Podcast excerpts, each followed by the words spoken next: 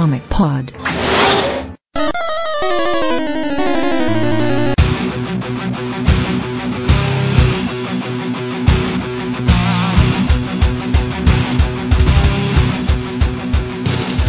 WhatsApp, como que eles conheceram os Comic número 75 e meio, eu sou o Matheus Cadinho, estou aqui com o Dico, Opa! o Luiz Alberto Tudo bom? e o Vlad. E estamos aqui para lermos os comentários e e-mails relacionados aos últimos Comic Pods, que foram, que foi nosso Comic Pod em duas partes sobre o reboot. A gente comentou as 52 edições. É o número 1A e o número 1B.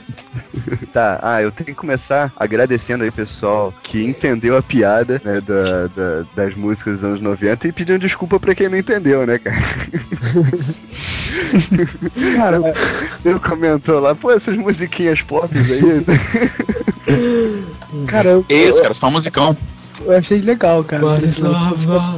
Baby, don't hurt me, hurt me no more.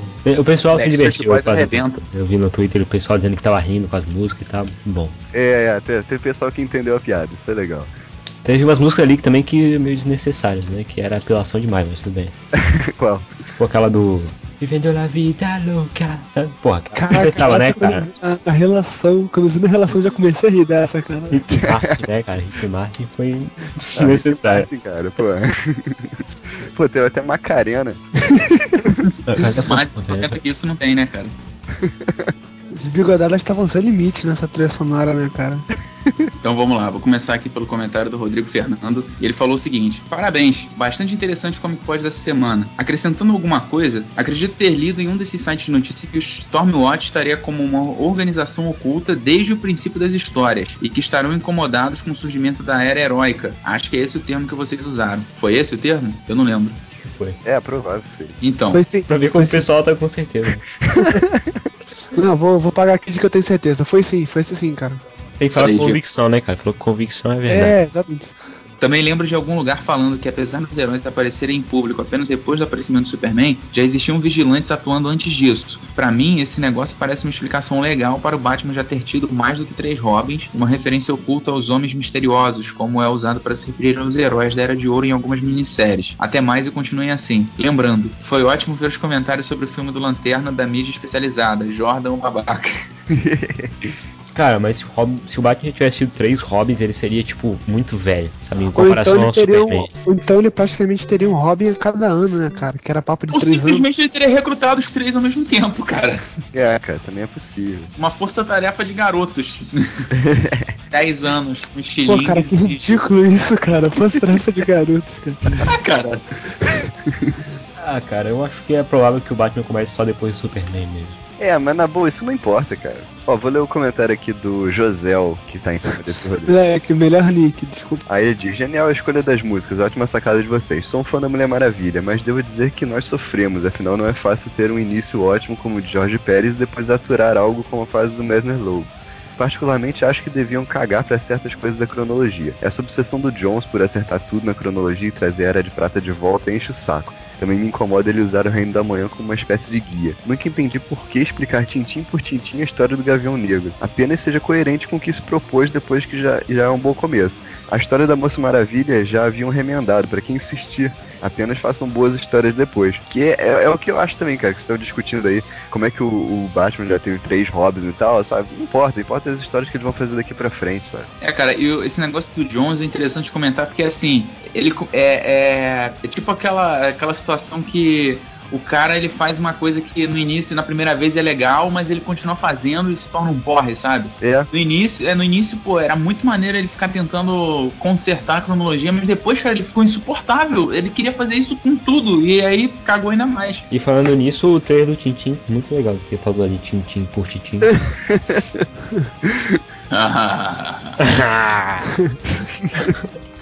Pô, Tintin vai ser foda, cara. Só pela equipe criativa não tem como dar errado o filme. É, vou ler o comentário aqui do Morfeu. Morfeu disse: Caraca, meu irmão, adorei o cast. Muito importante pra sacar sobre o godado da DC. Mas as musiquinhas neopops levaram muito tempo do programa. É, não pelo, não pilota um cast tão grande, cara. Concordo que suas opiniões são esclarecedoras. Principalmente a opinião sisuda e contida do Brunão, ao estilo do Dr. House. Espera por mais episódios. Fica a dica. O Dico lendo Caraca, Beleza. meu irmão, ficou perfeito. Cara, Caraca, ó, eu tenho, tenho uma dica pra, pra pessoal, pro Morfeu e pro pessoal que não gosta de cast muito grandes, cara. Ouve um pouquinho por dia. É, velho. Tem, Uhum. tem, tem o ponto lá do tempo onde começa cada bloco, cara. É só É. botar direto. Cara, eu não achei que as musiquinhas neopops levaram muito tempo. É o tempo que as músicas sempre levam, sabe? Cara, assim. Não tem É isso. porque o programa ficou grande, cara, só isso. É o pop. É pop só daquela época. Tipo, É, na verdade é old pop, né, cara? É. é, é. Pô, cara, mas eu vou te falar assim, apesar da, da piada, tinha músicas bem maneiras, tipo Smash Mouth, tá ligado? Boys. Não, Smash Mouth Star. Spice Girls. É. Não, mas é, cara, até pra você ver que, pô, os anos 90 não, não é de todo ruim, né, cara? É, tem, tem... teve o. Cher. Teve. Caralho. Teve o quê? Teve aquela Kiss from a Rose, do, que foi do, do filme do Batman. É do filme, tanto que ele abre o bloco do Batman. É, eu acho, eu acho essa música maneira, apesar de não ter. não, não, não bater em nada no filme, né, cara? Porra. Absolutamente nada a ver, cara. Falharam feio na escolha. Será? Sem dúvida, sem dúvida, a melhor música do, da trilha sonora toda foi a música dos Hanson. Então eu vou ler aqui o comentário do O Fausto, que ele diz: O que vocês acham que conquistaria mais jovens leitores para DC? Um reinício ou criar personagens novos voltados para a molecada, para que eles pudessem acompanhar desde o início? Eu acho que nenhum dos dois, cara. É, eu acho que a questão não é muito essa, né, cara? É, é o- até alguém tinha falado isso aí num, num post, que eu não sei mais qual foi, que ah, nos Estados Unidos é, eles só vendem revista em comic shop e tem muito poucas comic shops, sabe? Uhum. Eu acho que o, o principal, que, que, é, que é o que a DC vai fazer agora também, é distribuir melhor as revistas, né? Até pelo meio digital mesmo, que é o que eles vão fazer agora. Acho que tem mais acesso para as pessoas, né? As pessoas que não, não são leitores nunca vão entrar numa comic shop a comprar HQ, né, cara? Cara, pra, pra mim, o, o, assim, o mínimo pra eles aumentarem o público, venderem mais, o mínimo é fazer boas histórias em, em todas as partes possíveis, sabe? Pelo Sim. menos na maior parte, o, o que não acontece. Não, Mais ou menos, cara. Mais ou menos, porque Ah, assim. cara. E- Eles pegam, por exemplo, o- o- os grandes astros deles, né? Vamos pegar aí, por exemplo, Superman Batman Lanterna, né? É, beleza, essa aí tem grandes equipes criativas. Aí o resto, sabe, alguns têm grandes equipes criativas, com histórias boas. Os outros, sabe, não tanto, sabe? Tem, tu, nesse esquema de mensal, cara, assim, no, no aspecto geral, tu vê muita coisa mais ou menos. Por É, ser Não, mas o que, eu tô, o que eu tô falando, o que eu tô falando no sentido do- que ele comentou aí da garotada. Porque assim, a garotada não tá afim de, sei lá, de ler uma crise final, ou ler um, um Invisíveis, ou sei lá, alguma coisa do Warren Ellis, eles querem é se divertir. Eu, É. acho que, eu acho que inclusive esse título do Jovens Titãs foi feito pra essa molecada aí. Acho que depende Pô, da molecada, né, cara? Tá generalizando. É, é um ponto. É, tô, tô, eu tô falando assim, a, a massa mesmo, sabe? Não. É, porque não dá pra agradar todo mundo, né? Você tem que pegar o público maior. Exatamente. Eu acho que esses novos titãs tão estilizados, vamos deixar assim, Uhum. eu acho que eles foram justamente para atingir esse público, porque provavelmente aquela, aquelas coleções Earth One que a DC lançou só o encadernado no passado, provavelmente elas devem continuar também. E aí Sim. já é um outro tipo de público que eles querem atingir, é um outro modelo de história que provavelmente vai ser é, é, periódica, mas não tão tão perto assim uma da outra, talvez de ano em ano, parece que vai ser assim. Eu acho que ele, a, DC, a DC, como vocês chegaram a comentar, tá tá meio que atirando pra todos os lados.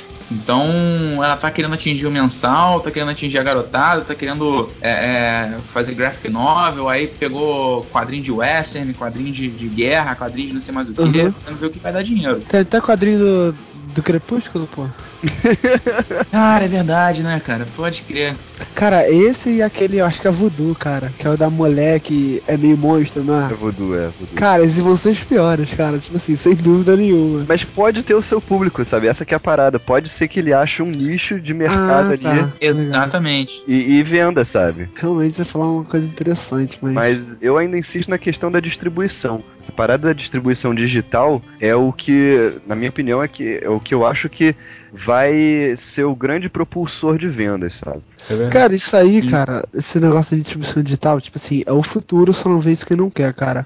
A Steam, cara, sempre uso como exemplo isso, sabe? Só só não vê quem, quem não quer isso, cara. Me- mesmo colocando, mesmo muitos sites de distribuição digital usando só cartão internacional, ainda assim você já vê muita gente migrando. Quando eu digo muita gente é brasileiro, é muito brasileiro migrando, sabe, pra esse tipo aí de mercado. É, e tu atinge um público completamente diferente também, né? A distribuição Pois digital. Cara, Outro aí, a- a- além do custo do, do. Além do barateamento, cara, tem um esquema de, pô, tu, tu, tu gasta um pouquinho só, tu faz um site mega organizado, cara. Isso já ajuda muito nas vendas, sabe? Aí Eu tem um acho que esquema se- de divulgação também, que, pô, sabe. São- São várias pequenas partes que ajudam a vender, saca? Ô Dico, eu acho que esse exemplo foi bem feliz, porque você vê que assim, a galera ela tem a chance de às vezes baixar um jogo pirateado por torrent, por qualquer outro tipo de site de compartilhamento. E assim, eles fazem questão de chegar lá e comprar e participar da comunidade do Steam, ficar lá online pra falar com outras pessoas que também curtem os jogos. É, então, mas é isso, cara. O cara tá lá na Steam, baixa o jogo, baixa uma HQ e aí vai, sabe? Pô, é, cara, e, exatamente. e assim, é, já cansei de falar, cara, por mais que eu piratei jogos, cara, nada substitui, cara, a. a Ratinho! Denúncia. Ah, não, ah, como é que você fala? Pô, esqueci a porra da palavra. Posso falar? Posso falar? Só vou continuar fazendo algazarra no meu, no meu modelo.